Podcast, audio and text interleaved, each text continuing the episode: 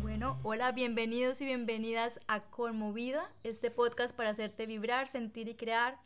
Hoy estoy en un lugar muy especial con una persona también muy especial. Em, como les he contado en los diferentes canales de Movida, que es el proyecto más grande del cual este podcast hace parte, em, en mayo llegué a Minca, eh, un poco baja de energía, y caí en un lugar demasiado espectacular, que eso, esa expresión es poca, y eh, cambió mi vida em, en los últimos tres meses y, y siento que eh, pues me da una conexión con el territorio, con la tierra, em, que estaba buscando desde hace rato.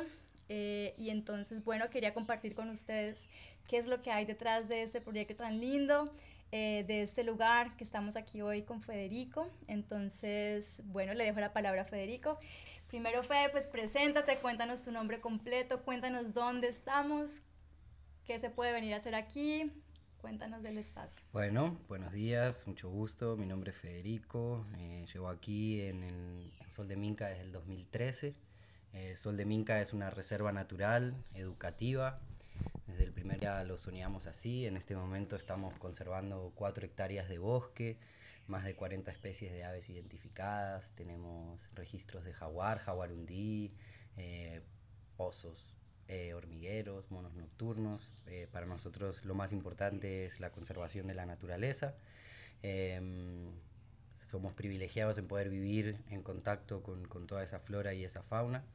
Em, y en el 2017 comenzamos el proyecto de la construcción de las cabañas. Entonces hoy en día el Sol de Minca, además de ser una reserva natural, educativa, donde se pueden venir a hacer talleres, tours y aprender diferentes cosas, eh, es un lugar también al que la gente llega para hospedarse.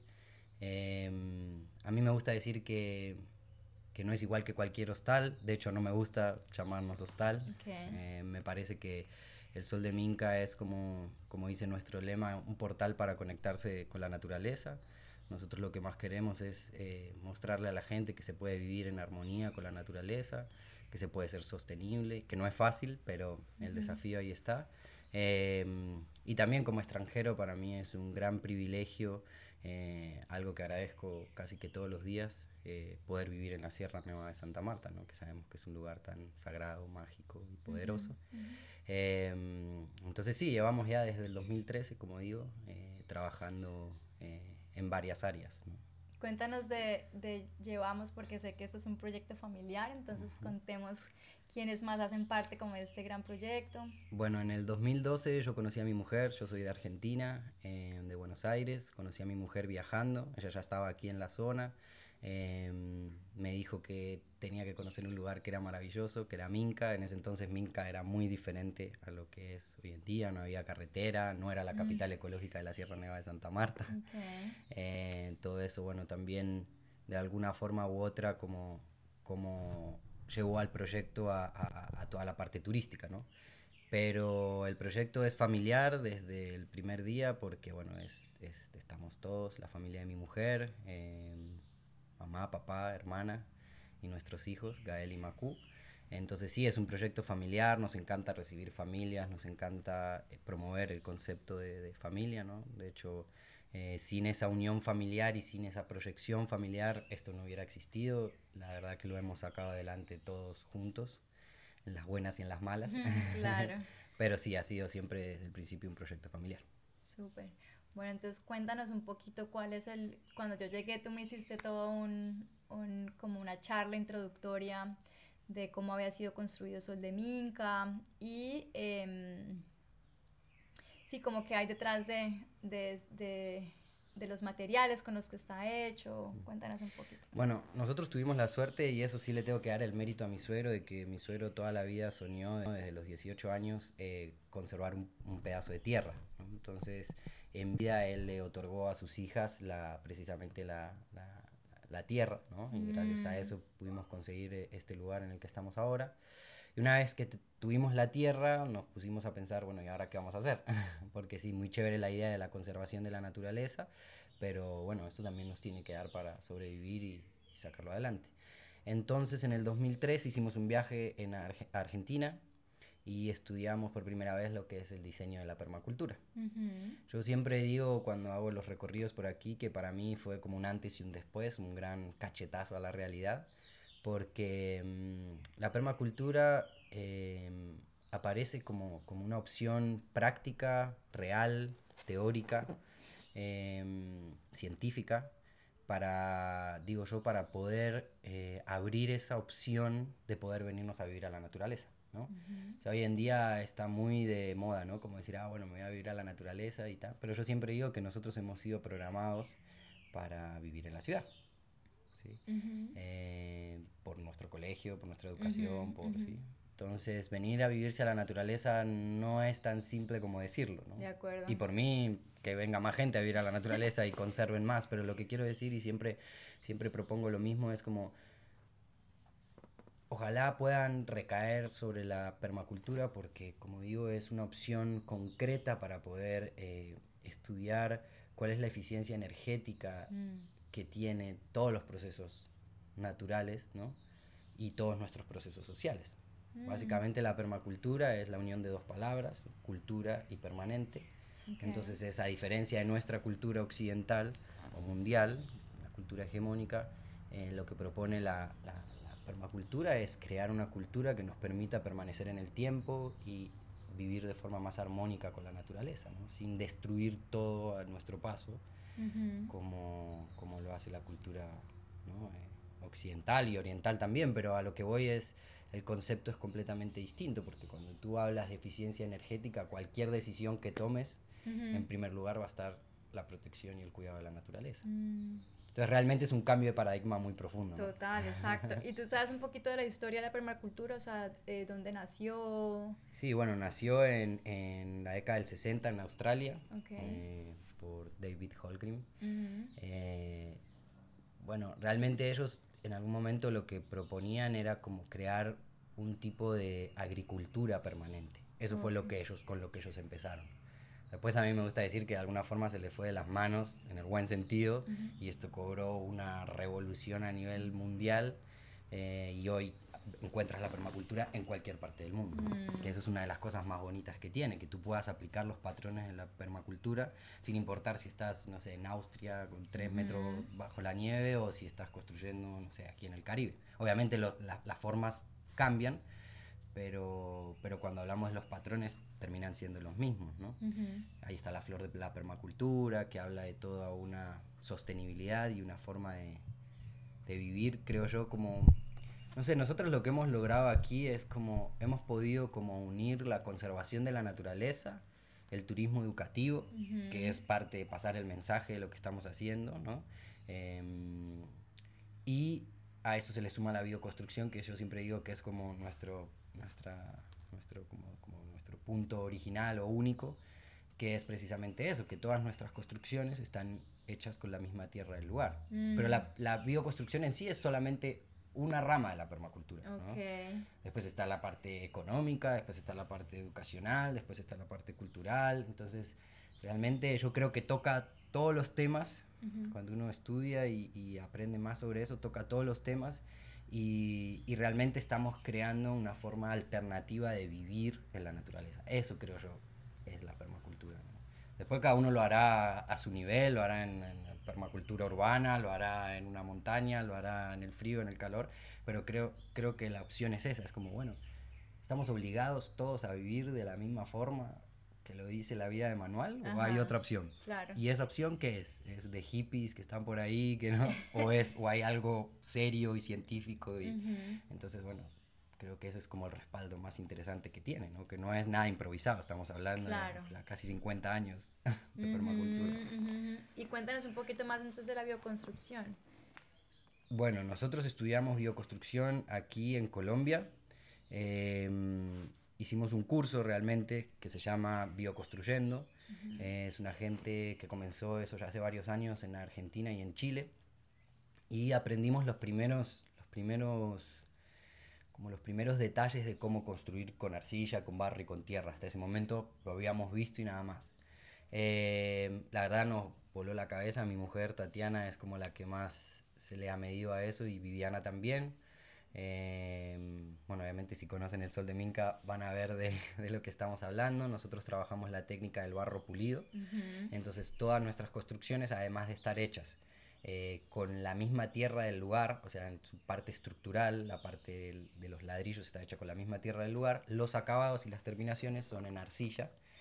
Em, en este barro pulido. Tenemos diferentes mm. tipos de técnicas que hemos ido desarrollando, dependiendo si se utiliza para zonas húmedas o no, como puede ser una bañera o un baño o, una, o un lavamanos. Em, y tratamos siempre de diseñar, que eso bueno es lo más bonito del diseño de permacultura y obviamente a la hora de diseñar construcciones también, de manera orgánica y de manera rústica.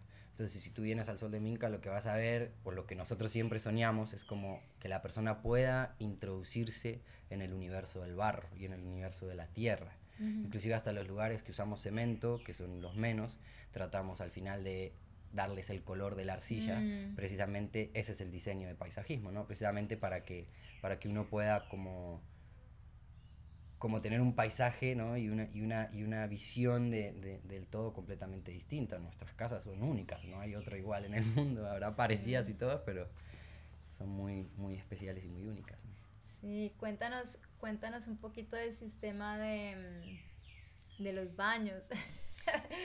Muy bien. que, tiene, que tiene todo que ver con esto, pues como de no sé, también como una relación con los ciclos diferentes, con esto que dices también de Em, pues las basuras que creamos, ¿no? Como, Y realmente, como hablamos, partiendo de la palabra de, crear una cultura permanente, si nosotros continuamos viviendo y experimentando el planeta de la forma en la que lo está haciendo la gran mayoría de las personas, em, no sé, realmente no sé a dónde iremos a parar, pero yo hoy siento que no hay nada por fuera del criterio de sostenibilidad, ¿no? Y parece algo que ahora se ha creado como esa palabra muy, ¿no? Muy de moda, pero a la hora de la verdad estamos hablando de... Cuando hablamos de sostenibilidad estamos hablando de no consumir recursos, ¿sí? Y de no consumir energía que, que no podemos consumir. Ah. Porque precisamente lo que se rompe es como, como como la sostenibilidad que existe en, en, en, todo el planeta. Lo que pasa que es, es complejo porque casi siempre nosotros vemos la afectación tan lejos, ¿no? Estamos tan acostumbrados a esta forma de vivir, ¿no? De las ciudades y demás, que es como, como si fuera un cuento, ¿no? Lejano, pero está mucho más cerca de lo que, de lo que hablamos. Entonces, ahora que mencionas esto de los baños, bueno, cuando hablábamos de la sostenibilidad decíamos, listo, vamos a crear un lugar donde la gente pueda venir y visitar, pero nosotros no vamos a utilizar el agua para nuestros baños. Entonces en los tours eh, siempre yo digo que el ser humano es el único animal que defeca en el elemento que le da la vida, que es el mm. agua. Y no me hablen del oro y no me hablen del petróleo, el recurso más importante hoy en día es el agua, de aquí a los próximos 50 años. Entonces realmente mm, para nosotros la construcción, el desarrollo ¿no? de, de, toda la técnica que hay detrás de los baños secos, que no es una letrina como todo el mundo se imagina. Y aquí son los, los, los baños más lindos, eh, los tronos más lindos. aquí es verdad lo del trono.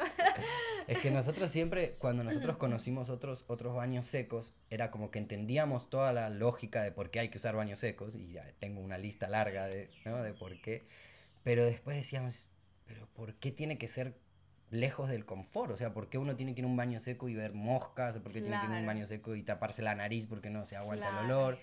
Entonces realmente lo que queríamos diseñar eran tronos y bueno, podemos decir al día de hoy, eh, después de tres años de trabajar con Booking, creo yo la plataforma más importante a nivel mundial, eh, que en 160 comentarios nadie dijo absolutamente nada negativo de esos baños.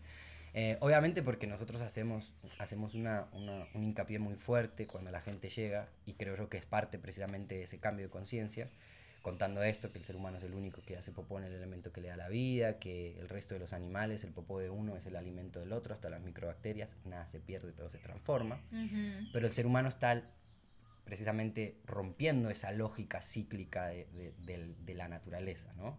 Eh, precisamente porque estamos usando agua para contaminar. Es el mismo agua que utilizamos para comer una pasta o la misma agua que utilizamos para cocinar un arroz o lavarnos los dientes y bañarnos, es la misma que utilizamos para hacer desaparecer el popó, que en realidad no se desaparece, lleva todo un proceso mucho más grande.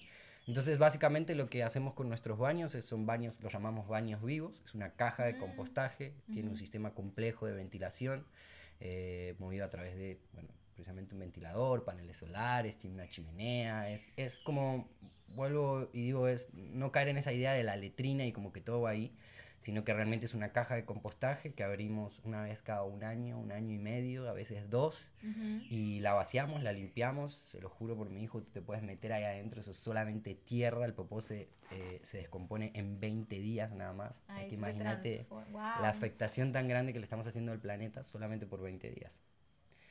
Entonces, realmente, yo siempre digo que con el tema de la permacultura y la sostenibilidad es que si realmente nosotros queremos un cambio de paradigma y hablamos de sostenibilidad y cambiamos nuestro prisma y nuestros, nuestras gafas de cómo ver el mundo y ponemos la sostenibilidad en primer lugar, hay una esperanza, ¿no? En, el mm. sentido, en el sentido más práctico y teórico y científico, ¿no? Es como lo más triste, creo yo, de, de, las, de, la, de, la, de la cultura, eh, de nuestra cultura, es que nunca estamos pensando en el futuro, ¿no? Es como todo es para allá, es listo ahora sí, y si se acabó, se acabó, es como...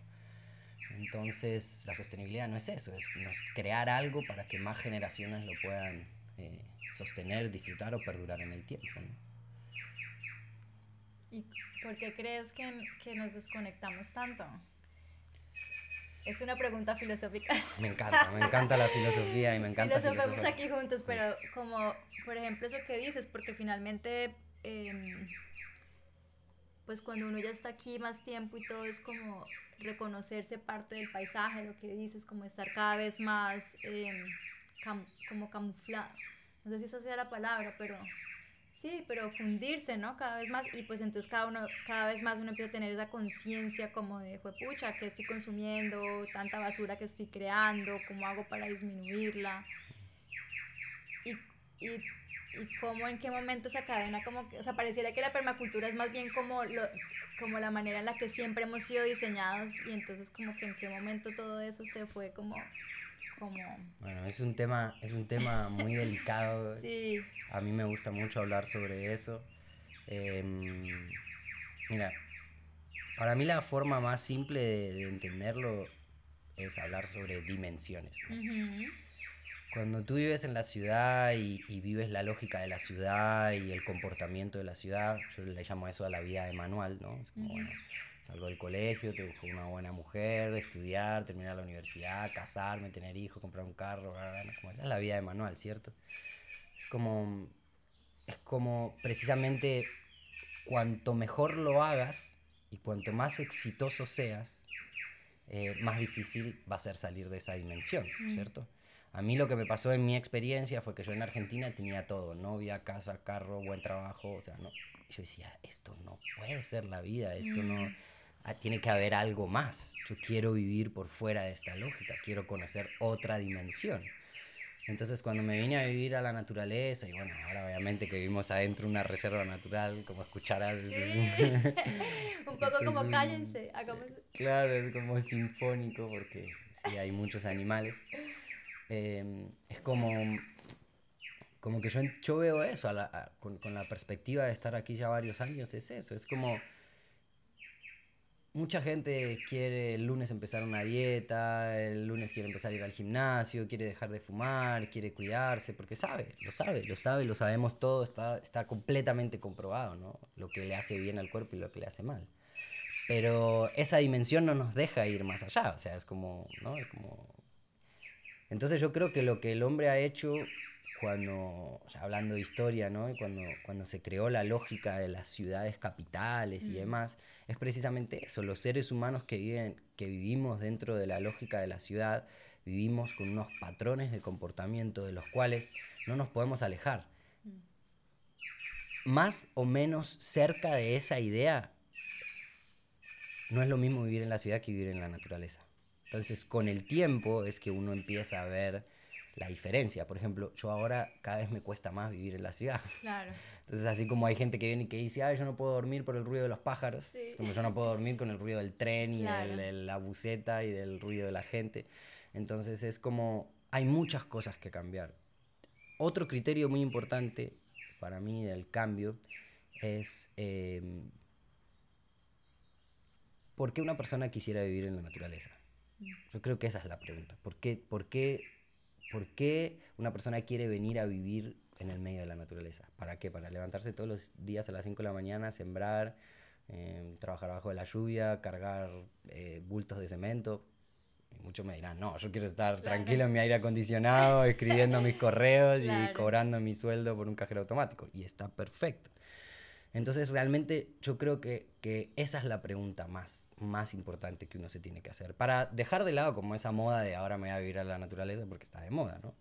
Em, si me preguntas a mí por qué nosotros nos venimos a vivir aquí, es porque sinceramente yo no encuentro en este mundo otra mejor forma de vivir. Mm. Y si tú me regalarás un penthouse en Nueva York, a mí no me interesa. lo vendo y lo cambio por más tierra. Claro. Porque para mí lo más importante en esta filosofía que es la permacultura y en esta forma de vida alternativa es la posesión y la tenencia de la tierra. Mm. No hay nada más por fuera de eso. Mm. Después puedes tener un montón de apartamentos y puedes ser el tipo más rico del mundo, pero como dicen los indígenas, si, si no tienes un lugar en donde abrir un hueco y meter una semilla para hacer crecer tu comida, mm. no tienes nada. Sí, eso también lo aprendimos un montón como con la pandemia, ¿no? Mm. Yo iba a decir un poquito para contar también mi experiencia que, eh, digamos que yo yo pensaba eso, como no, yo quiero vivir más cerca de la naturaleza, más cerca de la naturaleza, ¿no? Y cuando recién llegué, debo confesar que como estuve aquí varias semanas, pues la primera sobre todo fue como, en realidad sí quiero estar aquí, como em, es una pregunta muy interesante porque claro, tienes todo que ver con eso también, lo que hablábamos un poquito antes de que iniciáramos esta, esta conversación aquí grabándose, era que idealizamos un montón, ¿no? Entonces también era como mi ideal este de, em, porque yo me dedico a esto del movimiento y el cuerpo, entonces como no, pues lo que le hace falta a esta imagen mía es obviamente vivir más cerca de la naturaleza y ser más natural y bueno, en fin, ¿no? Y cuando llegué también fue como, o sea, un poquito la confrontación de, exacto, ¿es esto lo que quieres? Estar toda picada al principio, devorada. ¿Te acuerdas de las clases cuando daban las clases los cucarrones encima mío? Y como... viniste en mayo, que es de la fecha. y como, y como, como que empecé a entender que, claro, iba a estar también como confrontada o, o viviendo experiencias que no estaba acostumbrada y, y realmente preguntarme si era esto lo que quería, ¿no? Y bueno, afortunadamente me di como el espacio de, de atravesar la pregunta sin mucho juicio, o sea, como que en lugar de tratar de resolverlo todos los días y como asustarme, que, es, que fue como mi reacción inicial, debo confesarlo, como yo, uy, estaba, estaba loca, o sea, no, ya quiero irme ya para mi casa o, o como no, como desistir, em, como cada día irlo sintiendo más eh, pero también me empecé a dar cuenta cómo iba recobrando energía también cada vez más y cómo, por ejemplo, esto, esto que dices, por ejemplo, lo que nos acaba de pasar, como me hizo acordar también de mi retiro de Vipassana, que cuando uno dura callado tanto tiempo, lo que uno se da cuenta es que permite que otras cosas hablen, ¿no? Y en este caso, pues especialmente la naturaleza, entonces como, como que no, hasta ese momento pues no ha caído tanto en cuenta como de la fuerza que tiene la naturaleza, ¿no? Como escucharla tanto, porque claro, ahí no habían palabras. Entonces, es como eso, cuando nos callamos nosotros, como que la naturaleza se permite hablar, que fue lo que pasó también con la pandemia, ¿no? Cuando veíamos estos videos de animales caminando por las carreteras o como algunos bosques regenerándose o eh, algunas, sí, algunos ecosistemas que, que les fue muy bien como con este, con este alto que hicimos los humanos de recogernos un poquito, ¿no? También hay una película muy linda de David, ay, bueno, no me acuerdo bien su apellido, pero este, este periodista o, este señor que documentó como ha vivido, tiene como noventa y pico de años y ha documentado toda su vida como la, los, los sitios, los bosques del, del mundo y eh, el inicio de la película es como hay una, hay una zona que, que, dejó de ser habitada por los humanos y la naturaleza empieza otra vez a tomársela. Entonces como que nuestra vida a veces aplaca mucho otras vidas, ¿no? Em, Muchas veces no, siempre. y cómo entonces empezamos a tomar conciencia de eso y, y, eso, entonces reconectamos como con eso que dices de, de cómo, cómo volvemos permanente una cultura, ¿no? Cómo la volvemos sostenible y es como, claro, o sea, es como retomando otra vez eso, volviendo a los ciclos, como durmiendo más temprano, comiendo también como la comida aquí en Sol de Minca que todo el tiempo pues te están diciendo como, bueno, esto, se cultiva aquí o eso se trae de allí o no. Y entonces empieza uno a sentir como de dónde viene todo, ¿no? Que siento que también eso es como un poco, quizás también ahí se rompe la cadena, que es cuando no sabemos muy bien mm. de dónde vienen las cosas y el trabajo que toma el esfuerzo, o sea, que tiene que ver con eso la energía que dices, ¿no? Como que si tú vas a un supermercado y coges una manzana, pues se rompe toda una cadena, ¿no? Como como el budismo también que le está recordando a uno. sí, como, como diciéndote para que tú existas, no sabes todo el esfuerzo que el universo ha tenido que hacer para que solo el hecho para que tu mamá y papá se juntaran, pero si quieres de ahí para atrás mm. todo lo que hay, ¿no? Todas las generaciones, sí. Claro, y todo lo que hay después cuando tú naces y la comida, o sea, quiénes te alimentaron, quiénes te dieron abrigo, la ropa que usas, bueno, etcétera. Como que ahí empieza a haber una conciencia mucho más grande de todo eso. Por eso, mira, tú, tú utilizaste la palabra correcta, es una cuestión de conciencia. Mm. Y cuando hablamos de conciencia, que no solamente la budista ni la de meditación, ¿no? cuando hablamos de conciencia es de conocer y de ser mm. conscientes de que algo es como es. Por eso yo siempre uso esta metáfora. Si para ti la vida consiste en vender tu tiempo por dinero, ir al cajero automático, sacar la plata, ir al supermercado y comprar la comida, ese es el mecanismo. Tú entiendes la vida en esos tres eslabones, ¿cierto? Ahora la pregunta es qué pasa si uno de esos eslabones falta. Mm. Por ejemplo, el eslabón de que ya no puedes ir a sacar la comida que necesitas para alimentarte de un centro comercial o de una tienda o de lo que fuera. Bueno, y si eso pasa, ¿la gente qué va a hacer? Ahí se va a acordar de que tiene que sembrar su propia comida o de por lo menos aprender cómo es. Entonces, lamentablemente aquí hay una, hay una cuestión que yo creo que es innegable y me parece que dentro de ese camino de, de ser conscientes es como el primer paso, ¿no? Que es lo siguiente eh, lamentablemente el humano no sabe lo que tiene hasta, hasta que lo mm, pierde, ¿no? Sí. el aspecto más romántico telenovela, ¿no? De telenovela o hasta la parte más, más profunda es así.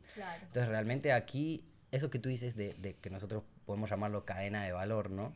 Eh, es eso, es como, bueno, ¿qué hizo el tipo para poder traerte una yuca y que tú la puedas fritar en 20 segundos y servirla y venderla. En Bueno, no, espérate, ese man la sembró, la cultivó, la regó, la, ¿sí?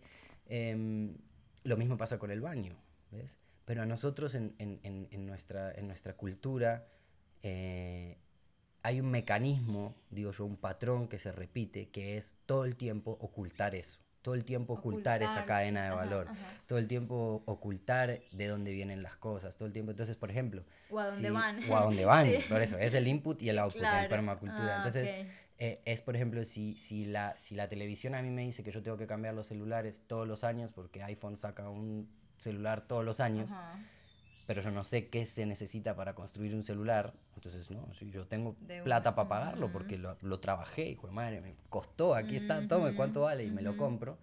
Bien, perfecto, esa es la conciencia capitalista, de que tú puedes conseguir las cosas a través de, ¿no? Pero a la hora de la verdad es, ¿quién puede decirnos hoy que lo que más le conviene al planeta es que las personas no cambien el celular sino hasta los cinco años.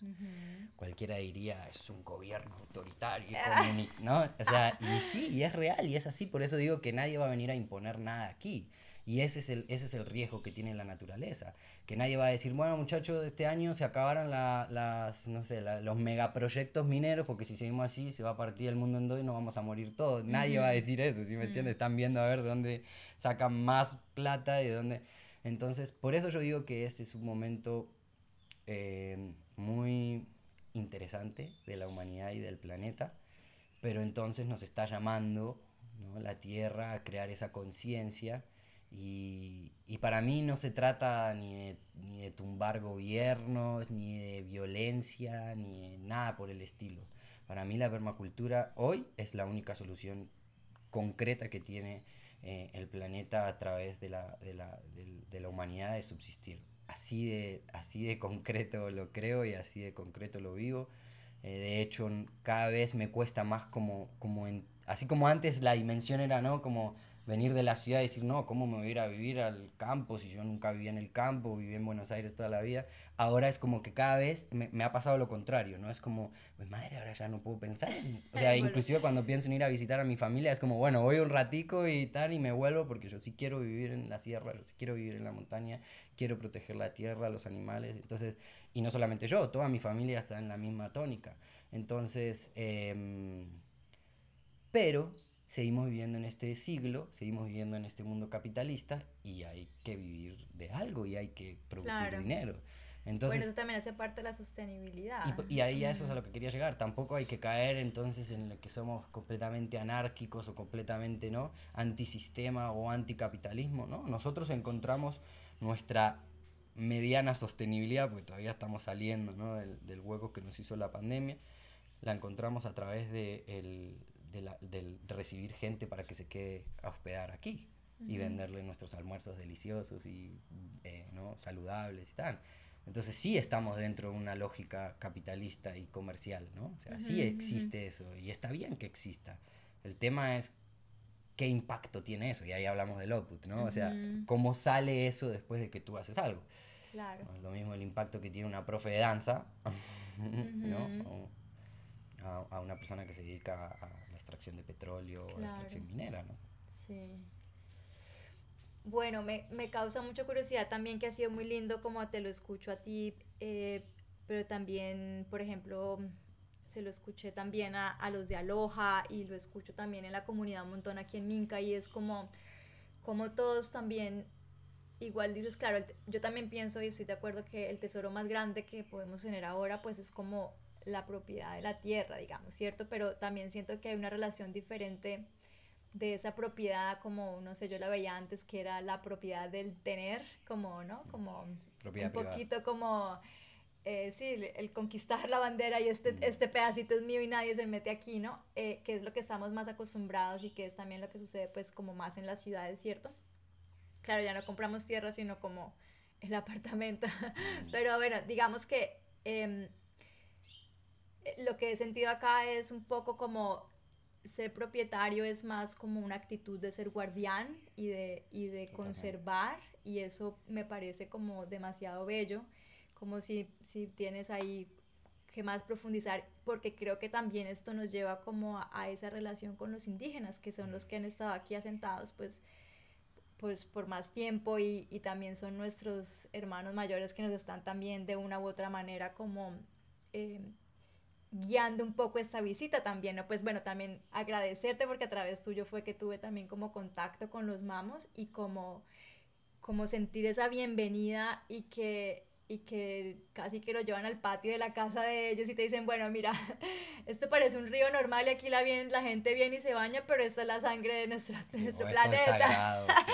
y tú es como, wow, o sea, como cambia completamente mi paseo al río, ¿sí? O sea, como, o, o que me digan como, y estas rocas han estado aquí por miles de años y, y pues son tus talones y pilas como te estás parando en las rocas, ¿no? Entonces como que en ese sentido sí, como, como no hay propiedad de la posesión, sino es más bien como em, eso, como el resguardo y la conciencia total de que em, esto es parte indispensable o, valiosísimo para, para el resto del, del, país en un principio, pero pues para el resto del planeta, ¿no? Como bueno, súper bonito eso. Yo te, te, lo puedo explicar de dos formas. Una es el sentimiento de arraigo y de pertenencia, ¿no? Entonces, por ejemplo, yo me fui de mi país con una mano atrás y la otra adelante, y sí, tengo lindos recuerdos y todo, pero mi arraigo y mi pertenencia es aquí, mm. ¿cierto? Entonces, dejemos de lado las naciones y ah. toda esa vaina, hablemos de, de, sentimientos profundos. Mm. Lamentablemente, en, en, en, la cultura eh, hegemónica o en la cultura occidental, nadie nos genera ni nos enseña en ningún momento nada sobre el arraigo. Entonces tú naciste en un barrio, fuiste al colegio toda la vida en ese lugar y después te fuiste a vivir a otro barrio y ya te olvidaste de tu barrio, de tu vecino. Tus papás se compraron un lot y todo el año y toda la vida lo trabajaron y cuando tú te casaste lo cambiaste por un carro o por un viaje a Disney, ¿sí me entiendes?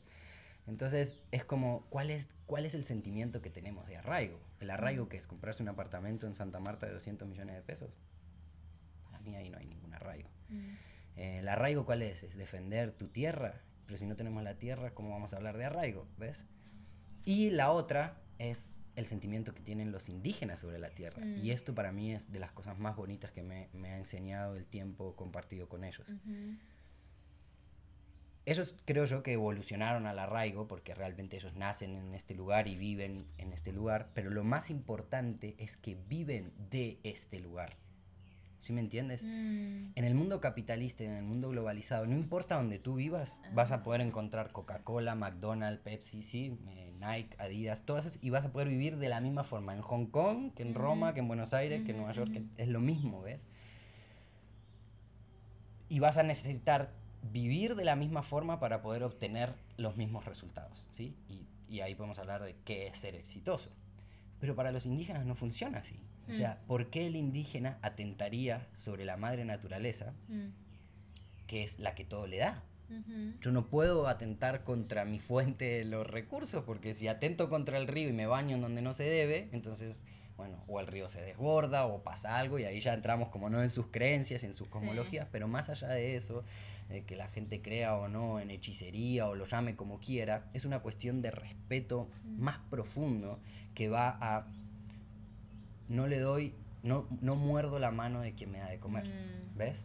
Y la, nuestra cultura ha hecho todo lo contrario, o sea, que si la, si la ha mordido, la ha mordido, la ha prostituido, la ha corrompido, o sea, ¿sí me entienden lo que quiero decir? Entonces, pero precisamente por eso, mira, mira en, a lo largo de la historia la gente que ha que ha conquistado, que ha extraído los recursos. Y te hablo a lo largo de toda la historia, ¿no? ni siquiera los 50 años que pasaron aquí en Colo, los últimos 50 años. A nadie le importó destruir campos de, hoja de coca, a nadie le importó destruir eh, una montaña para sacar eh, eh, carbón, tiene un significado muy importante para los, los, indígenas.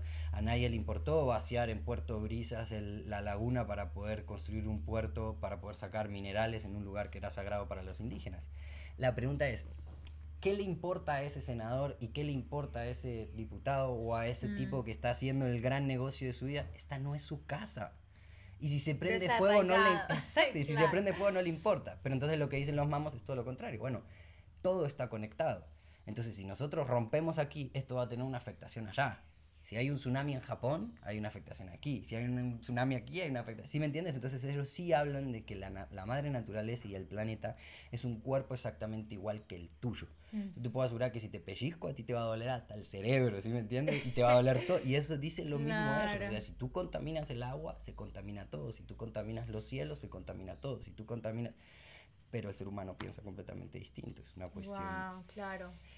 Pues muy bello esto que dices porque finalmente también lo que hablaba contigo antes era como eso, como, o sea, pues para movida es súper importante como esa conexión con el cuerpo, pero en un, a un nivel, a una dimensión más grande, pues es nuestra conexión pues con la Tierra, planeta, digamos, ¿no? Como yo siento que el cuerpo es nuestra tierra individual, pero que igual obviamente está conectada al colectivo y, y, cada vez que te acercas más a ello, lo que dices, si te pellizcas en un lado, pues te va a doler todo el sistema, es como haces parte de un sistema, ¿no? Y, y para que esa tierrita individual esté nutrida y esté en bienestar y esté tranquila, ¿no? Como en calma y pues en bienestar, digamos, pues obviamente que se necesita también estar nutrido como de toda esa otra armonía que es más grande, que es planetaria y demás, ¿no? En ese sentido, sí, como, pues estoy súper feliz de estar en estos espacios y de estar aquí en Minca y de conocerles, como todos los proyectos también son como, como muy lindo también que ustedes se hayan podido como organizar en comunidad. Bueno, de pronto eso, si me hablas un poquito más, porque tú ya llevas mucho tiempo viviendo aquí, esto, mm, como, como la gente que está Listo. Si quieres, un, un Bueno.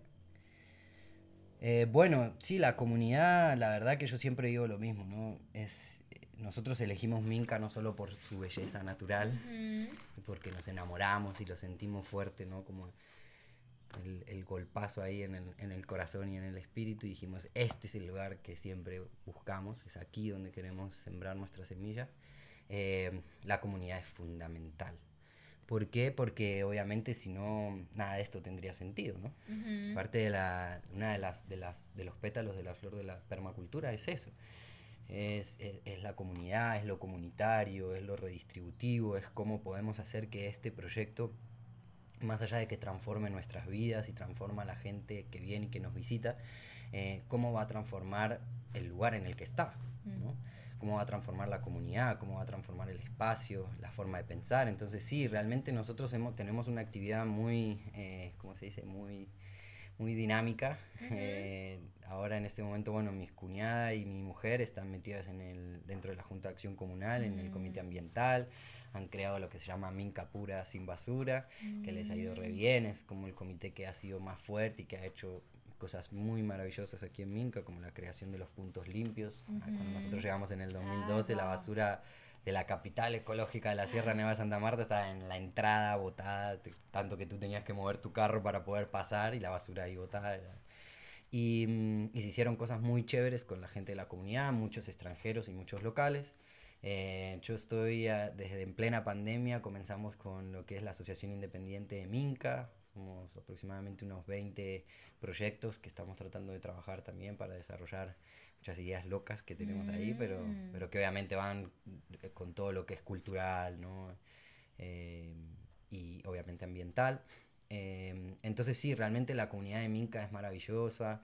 Eh, el, el, el, minquero como tal, o el que estaba cuando nosotros llegamos, cuida mucho a su pueblo, ¿no? De una forma muy, tal vez distinta a cómo es el concepto de cuidar del extranjero, del suizo, del alemán, ¿no? Pero, pero cuida y protege a su pueblo y a su gente. Y el, el visitante se, se, le pega a eso. Y, y, el, y el, el, colono o el nuevo local, por decirlo de alguna forma, también se le pega a eso. Entonces hay una dinámica eh, muy interesante que bueno, lamentablemente en otros lugares de aquí súper turísticos mm. de la zona que todos conocemos, eh, no ha pasado lo mismo, ¿no? Es como la, bueno, no, no es porque lo diga yo que vivo aquí, sino es como que el crecimiento y el desarrollo y el impacto turístico ha sido tan pero tan grande. Mm. De hecho, yo siempre digo que nosotros somos como de las primeras generaciones que estamos desarrollando el turismo a esta escala en Colombia. ¿no? Mm. Hay otros lugares en Argentina la gente, no sé, va a Bariloche o a Ushuaia hace más de 100 años, ¿me entiendes? Que eso está en desarrollo turístico. En cambio aquí no, aquí antes del 2000 nadie se venía, aquí ni el Samario subía. Claro, sí, es verdad. Yo preguntaba a Santa Marta y todos como Minca. Cuando nosotros llegamos en el 2012, la gente le decíamos que nos íbamos a vivir a Minca y nos decían, ¿cómo allá? tan lejos, están locos. Y sí, era lejos, claro. Se demoraba uno, una hora y algo, subían, solamente subían 4x4. Em, y sí, era lejos. Eh, pero bueno, nada, no sé si fue como, como la, la visión, ¿no? De, ver en lo que se podía convertir o la suerte o un poco de las dos, pero, pero nosotros encontramos que nuestra vida y nuestro pasar lo queríamos vivir aquí, entonces... Y hoy en día e, es, es, muy interesante lo que está pasando porque entonces hoy ya se están juntando, ¿no? Como los colonos, o los, perdón, no, me gusta esa palabra, de las, que me, las que más detesto, em, como lo, lo, los extranjeros que vinieron a vivirse más los que ya estaban y las generaciones siguientes, ya, entonces ya estás viendo, ¿no? Como el que minquero que se está dando con el hijo del suizo, del alemán, del argentino, del, del cachaco y del rolo también. Entonces también hay un intercambio muy interesante y esa generación es la que creo yo va a dar el salto cuántico, ¿no? Eh, porque ya creció con otra minca, en cambio esto hace tiempo era muy, muy diferente. Claro. Muy diferente. Wow, bueno, gracias por, por abrir el camino también para que nosotros podamos venir y, y, también pues recargarnos y aprender, ¿no? Que eso es como siento la lógica de, de todo esto y que también es de Sol de Minca, como lo que dices del turismo. Eh, usaste un término al principio como que enseñan también. Turismo educativo. Turismo educativo, exacto. Entonces... Sí, siempre, siempre creí, o sea, creímos en que, en que esto cobraba su verdadero significado si lo podíamos compartir con el otro. Entonces, si se comparte a través de talleres o de talleres que tú puedes venir y dar aquí, también es, es una opción que se ha hecho durante varios años. Eh, o, o, nosotros lo podemos compartir a través del tour que hacemos, donde le mostramos a la gente y le explicamos cómo lo construimos, cómo fue como la historia del Sol de Minca o simplemente con la gente que viene a almorzar y a ver la vista de Santa Marta y del mar Caribe y se queda enamorada. Es divino, vengan. no, sí, Todos, todos bienvenidos. Igual, mira, yo, yo creo en algo, Caro, y, y me parece que es como como por lo menos mi faro en la, en la oscuridad, ¿no? Que, y, y, va a sonar un poco cliché porque todo el mundo lo dice, ¿no? Pero sí es cierto que debemos ser un equilibrio entre mente, cuerpo y espíritu, mm. ¿cierto?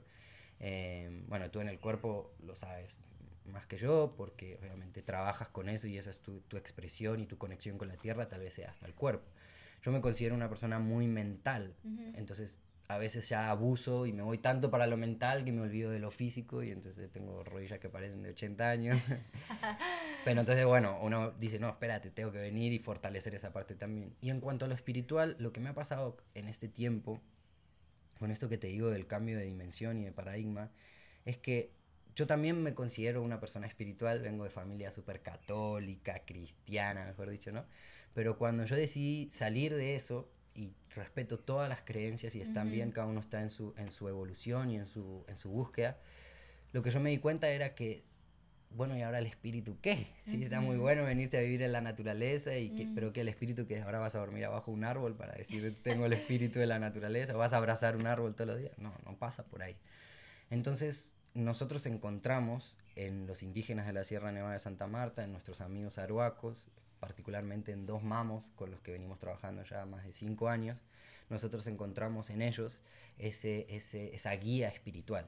Y lamentablemente hoy esa cultura de la que hablamos, la cultura occidental, esa cultura eh, del mundo, confunde lo espiritual con religión. Entonces mm. yo siempre digo, o eres espiritual porque eres súper yogi y estás, ¿no? Como meditando todo el día, o eres súper espiritual porque eres súper religioso y mm. estás metido en un dogma y tan, tan, tan. No hay términos medios. ¿ves? Em, entonces ellos nos enseñaron, o nos están enseñando, porque eso es algo que es para el resto de la vida, cuál es la lógica del espíritu de la naturaleza. Y me parece que eso es, mm. lo, es, el, es, es el regalo más lindo que tenemos de vivir aquí, que no es solamente como lo físico, no es solamente lo mental, que fue todo lo que creamos y lo que uno puede ver y tocar, sino es, bueno, cómo se respalda eso espiritualmente, porque igual aquí nosotros nos estresamos, no se crean que porque vivimos en el paraíso ya, claro. ¿no? Como hay gente que piensa que uno está aquí en una hamaca mirando el... No, ojalá, quisiera. No, no, tenemos proyectos muy concretos, muy complejos y muy ambiciosos en cuanto a todo esto que veníamos hablando, pero yo digo que sin, sin la colaboración de ellos y sin la guía de ellos, y muchas veces como, bueno, ven, aterriza lo que estás pensando, ven, baja un poco. Claro. Es como, es muy importante y independientemente de que, esta es como una recomendación, ¿no? Independientemente de que tú vayas a hacer tu proyecto de permacultura o tu vida en la naturaleza aquí en Australia o en donde quieras, yo siempre recomiendo volver a las raíces. Volver. No todos los lugares tienen indígenas como nosotros los tenemos aquí, súper fuertes, súper conscientes, vivos, ¿sí? Hay muchos lugares que no, pero sí es cierto eh, que ellos tienen una conexión distinta con la tierra. Esas conexiones, exacto, rastrear esas conexiones. Es como, es como respetar el lugar y al mismo tiempo decir, bueno, yo ahora soy solo un guardián mm. en este momento histórico y nada más. No, no, ¿sí me entiendes? Después, bueno, están los papeles y sí, la compré, la vendí. ¿Sí me entiendes? Pero no va por ahí. Es... Claro, es una pretensión ahí como del ego que, bueno, va más allá. Claro. Bueno, quiero hacerte tres preguntas. Eh, dos que tienen que ver con, con, el podcast, con Conmovida. El podcast se llama Conmovida y entonces me gusta preguntarle a las personas que, con las que charlo, ¿qué sientes tú? ¿Qué es lo que te conmueve al centro de tu corazón? Pues ya eso más o menos se, se va hablando dentro de la charla, pero si pudieras como ser un poquito más concreto o resumirlo, como que sientes que, que conmueve a Federico y a Sol de Minca. No sé si te, si te identificas ahí, qué, si podemos. Qué, hermosa pregunta. para cómo hacer para responderla tan corta. A mí me conmueve mucho la humanidad, realmente. A mí mm. No deja de sorprenderme, eh, ¿cómo decirlo? Para no sonar tan mal.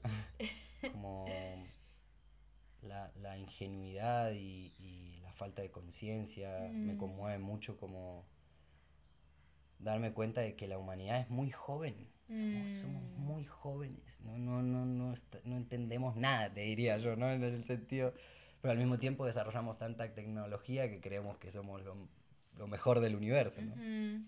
Tanto es así que tenemos un, el premio al Miss Universo, ¿no? Yo siempre hago ese chiste y digo, o sea, ¿por qué no le pusiste Miss Planeta Tierra? O sea, que estás hablando de que... Miss Universo, ¿no? Es, pero es cierto, o sea, ya nos creemos los dueños y reyes absolutos de, de- del universo o, o la especie más evolucionada. Y yo digo, si realmente fuéramos la especie más evolucionada, no tendríamos los problemas que tenemos. Claro. Entonces a mí me conmueve mucho eso, me conmueve mucho la humanidad, lo que está pasando, las guerras, las, todo eso me conmueve mucho.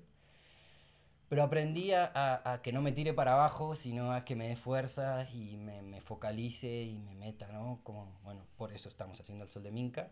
Y al mismo tiempo lo que me conmueve, además de la humanidad, la que todavía sigo creyendo, o que a veces suena que no, pero sí sigo Ajá. creyendo en la humanidad, es la madre naturaleza. Es Mm. absolutamente increíble. Y, y viviendo aquí uno ve unas cosas y, y- y vive unas cosas que a veces yo digo, no las, uno no las cuenta porque dice, este man está, o me está mintiendo o está loco. Una. Pero sí es cierto, sí es cierto que uno empieza como a, a palpar y a, y a- y a vibrar más con otros procesos. em, entiende otra, otra dinámica del orden. Mm. ¿sí? Ayer yo estaba dando un tour y le decía a ellos, le decía, miren, ¿ustedes qué ven aquí? Nosotros vemos un desorden porque el bosque es un Mm, palo que sale por un lado a otro, caos, ¿no? claro. O sea, uno dice, no, viejo, dame blanco a mí, limpio y recto. Eh, entonces a mí sí me conmueve eso. Pero bueno, sí, sí, sí, creo que la naturaleza es, es perfecta, con el humano adentro también, aunque Mm. parezca que no, que estamos rompiendo todo. Y realmente yo creo que es cuestión de tiempo que las cosas vuelvan de nuevo a un balance, con nosotros o sin nosotros, Claro, pero la tierra no, Sí, si me entiendes, es más allá de toda la conciencia que tenemos nosotros. claro. Sí, tremendo. Bueno, y em, lo otro es, ¿qué crees que le hace falta más a este planeta? Bueno, yo creo que no sé si le hace falta. Primero le sobra mucha gente. Ay, me puerca. Está buenísimo. Lamento decirte Analizar eso, pero esa- esa lamento decirte por ese eso. lado, sí. Lamento decir eso, pero, pero sí, obviamente yo, yo sí creo que el problema más grande que tiene la humanidad hoy actualmente es la superpoblación. Mm, Hasta, hasta pensando en todos los mismos procesos industriales que destruyen el planeta. Si fueran para 100 personas, no tendría la misma afectación que para los 2 mil billones de personas que somos y las que vamos a hacer de aquí al 2050. Pero yo creo que al planeta le falta más, más espiritualidad, que Mm. vuelvo y repito, no es religión, sí. espiritualidad eh, definida como volver a la naturaleza, espiritualidad como, como volver a la naturaleza, no solamente, na- no- yo no estoy diciendo que la gente se tiene que venir a vivir al monte, no es eso, sino es volver a la naturaleza, es decir, bueno, cualquier cosa que yo vaya a hacer, cualquier cosa que yo vaya a diseñar, construir o crear o fabricar, en primer lugar tiene que estar la naturaleza. Mm. No dentro de 50 años que no sé cómo va a estar, qué es lo que va a pasar y tengo que desarrollar más tecnología para ¿sí? Em, solucionar una enfermedad que yo mismo cree, que es eso lo que nos está claro. pasando. ujú. Em, entonces sí, yo creo que le hace falta más espiri- espiritualidad y conexión con la naturaleza, eh, en el sentido, como dicen los indígenas, de entender de que nosotros sin ella no somos nada. Y Mm. esa frase que está por ahí también, ¿no? que es muy, muy bonita, que dice, nosotros la necesitamos más a ella que ella a nosotros. Nosotros, claro. Y parece súper romántica y ahí como aislada de todo, pero tiene mucho de real. Bueno, y la tercera sería para alguien que, mm, que está en la ciudad y que empieza como a escuchar esto y le empieza a llamar la atención, como ¿qué les recomendarías? Como, ¿Con qué cosas se pueden empezar así de a poquito? Eh, ¿Cómo lo ves tú? ¿Cómo, se puede, ¿Cómo podemos empezar a permear a la gente de las ciudades o en general, ¿no? Como, Bueno, yo creo. A ver, yo sé que no todo el mundo puede dejar su vida en la ciudad y volverse permacultor. Ujú, creo que eso sea real ni sostenible. Pero yo creo en que esto es un pulso. ¿sí? Y llega a tu puerta y te toca la puerta. Entonces tú puedes mirar para otro lado y puedes decir, bueno, el lunes empiezo la dieta, ¿no? Como decir.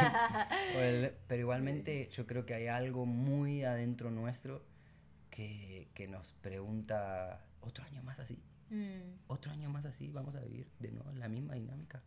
Y hay gente que, le, que, que lo que más desea es eso, porque eso es lo que precisamente le da seguridad, ¿no? O sea, es Mm. como decir, ah, bueno, eh, Pascua, Navidad, no sé, si me entiendes? Es como Sí. todo lo que pasa en el año, Sí. que pase así, güey, madre, antes de como era la pandemia, porque yo sé que ay, eso es seguridad. pero a la hora de la verdad yo creo que cuando uno realmente se, se, se entra, entra como en una meditación más profunda y trata como de... e, Es una cuestión más de qué es lo que te llena. ¿Sí? Entonces, si a ti te llena trabajar nueve horas adentro de una fábrica, en una oficina, como yo lo he hecho, y calculo que tú también, está bien. Está bien, no hay problema. Pero si no te llena, si no estás feliz, cambia. Sí, que el llamado, sí. Exacto. Si no estás feliz con tu pareja, cambia. Si no estás feliz con tu trabajo, cambia. Si no estás feliz, no hay nada más seguro que, que, que esa opresión que nos da el sistema de, de decir, Mm. ah, bueno, porque tengo mi casita, mi carrito y me voy todos los años a Brasil de vacaciones. Yo no Sí. encuentro ninguna... Y no una felicidad tampoco como a la que estamos acostumbrados de... Superficial o- de- o sí, de- plástica, ¿no? De pasajera, exacto, sino esa felicidad que es como el corazón que te dice, hay algo, algo necesita que cambie, algo necesita ser cambiado, como... Como sí. te pasó a ti, cuando tú decides exacto. cambiar, tienes que aceptar todas las consecuencias que De vienen con acuerdo, eso, que pueden ser y muy duras, ¿sí me entiendes? Y, sigue la transformación y porque es lo mismo, tampoco es que uno se venga y ya cambie todo, sino es darse cuenta, empezar también ahí como a confrontarse con los hábitos que uno Mm. tiene y bueno, como también empieza a, a reconciliarlos más con, con este nuevo estilo de vida, si se puede llamar como así. Bueno, increíble. Fede, para despedirnos, invita a todo Colombia y a todo el mundo a Sol de Minca, por favor. Cuéntanos cómo promueve, promueve Bueno, este nos pueden espacio, encontrar, obviamente, ahí sí entra como toda la parte comercial. Sí, dale, con toda. Nos pueden encontrar en todas las redes sociales, como Sol de Minca, tenemos nuestra propia página, estamos en Booking también, eh, igual nos pueden escribir por- por, privado. eh, y realmente yo cuando invito a alguien al Sol de Minca es como, como que lo invito y lo, lo trato de preparar para que, para que se le vengan a mover todas las estructuras, ¿no? Y es un poco lo que todos tratamos de hacer aquí. Eh, Tati haciendo las paredes, Vivi haciendo la agricultura, eh, yo con los tours, eh, Mechi con la comida, sí, es Claro. como que siempre tratamos como de, "Ey, espera, no sigas comiendo papas de paquete, mira, este es una yuca o este es un ñame o una malanga. Entonces, Claro. realmente en, en lo que buscamos es que en todos los sentidos te, te, te entre, ¿no? Como esa, esa, esa intención de, de crear conciencia, de, de ver que hay una forma diferente de vivir, que es real, es una familia, o sea, somos, no somos Mm. extraterrestres ni nada por el estilo, ni nuestros padres eran millonarios, ni nada, nosotros hicimos esto con el cuchillo entre los dientes, como decimos en Argentina, y con, con las uñas así. Em, pero después de casi nueve años nos damos cuenta de que, de que le estamos haciendo, eh, de que le estamos haciendo un bien no solamente a la naturaleza que conservamos, sino a la gente que viene y cuando se va dice, ay, qué lindo ese lugar. Entonces, para mí, te, te lo juro por Dios, para mí, esa es el, la mejor paga. No la cuenta que se roba en un montón de dinero, sino es como decir, yo no conocí un lugar Claro. así, este lugar me tocó, o, o gente que manda a otra gente y dice, no, tienes que ir ahí porque ese lugar es... eh, y, y me parece que hoy ya después de todo ese tiempo es como que estamos dando ¿no? la vuelta y ya está empezando a venir gente como recomendada, recomendada, recomendada. Y, y yo siempre digo que el Sol de Minca es un templo para nosotros, es el lugar en donde nosotros venimos a aprender a ser mejores personas, mejores seres humanos. em, y al mismo tiempo cuidamos la naturaleza. Entonces, eso es lo que la gente viene a hacer aquí, ¿no? Es como, como encontrarse con esa dinámica, con esa energía. A mí me encanta cuando dicen que, que los colchones son muy cómodos, que la vista es muy linda, que el. Y sí, eso es como la parte hotelera y material, pero realmente yo se lo adjudico al trabajo que tiene espiritual con los indígenas, al del pensamiento nuestro. Entonces es como que sí, uno siente como una vibra diferente cuando llega al sol de Minca y bueno, esperemos que Me, me podamos, consta. podamos seguir así mucho Sí, tiempo más. Claro y- que sí. Bueno, no, darte públicamente como todas las gracias por este lugar, por lo que hacen. Em, realmente yo sí he sentido la transformación y me alegra enormemente. Yo estaba al principio muy em, dudosa de, de venir a Minca en general y como que haberlos encontrado fue así una luz en el camino. Entonces, bueno, no, gracias por tu tiempo, Fede. Con Eh, mucho gusto. Aquí están súper bienvenidos Sol de Minca, búsquenlo en todas las redes sociales, dense unos días por aquí en la Sierra Nevada de Santa Marta y de paso pues van a una clase de movida, contactan allí. Bueno, saludos de Blanquita que se está aquí también despidiendo de todos. Un abrazo, chao, chao. Chao.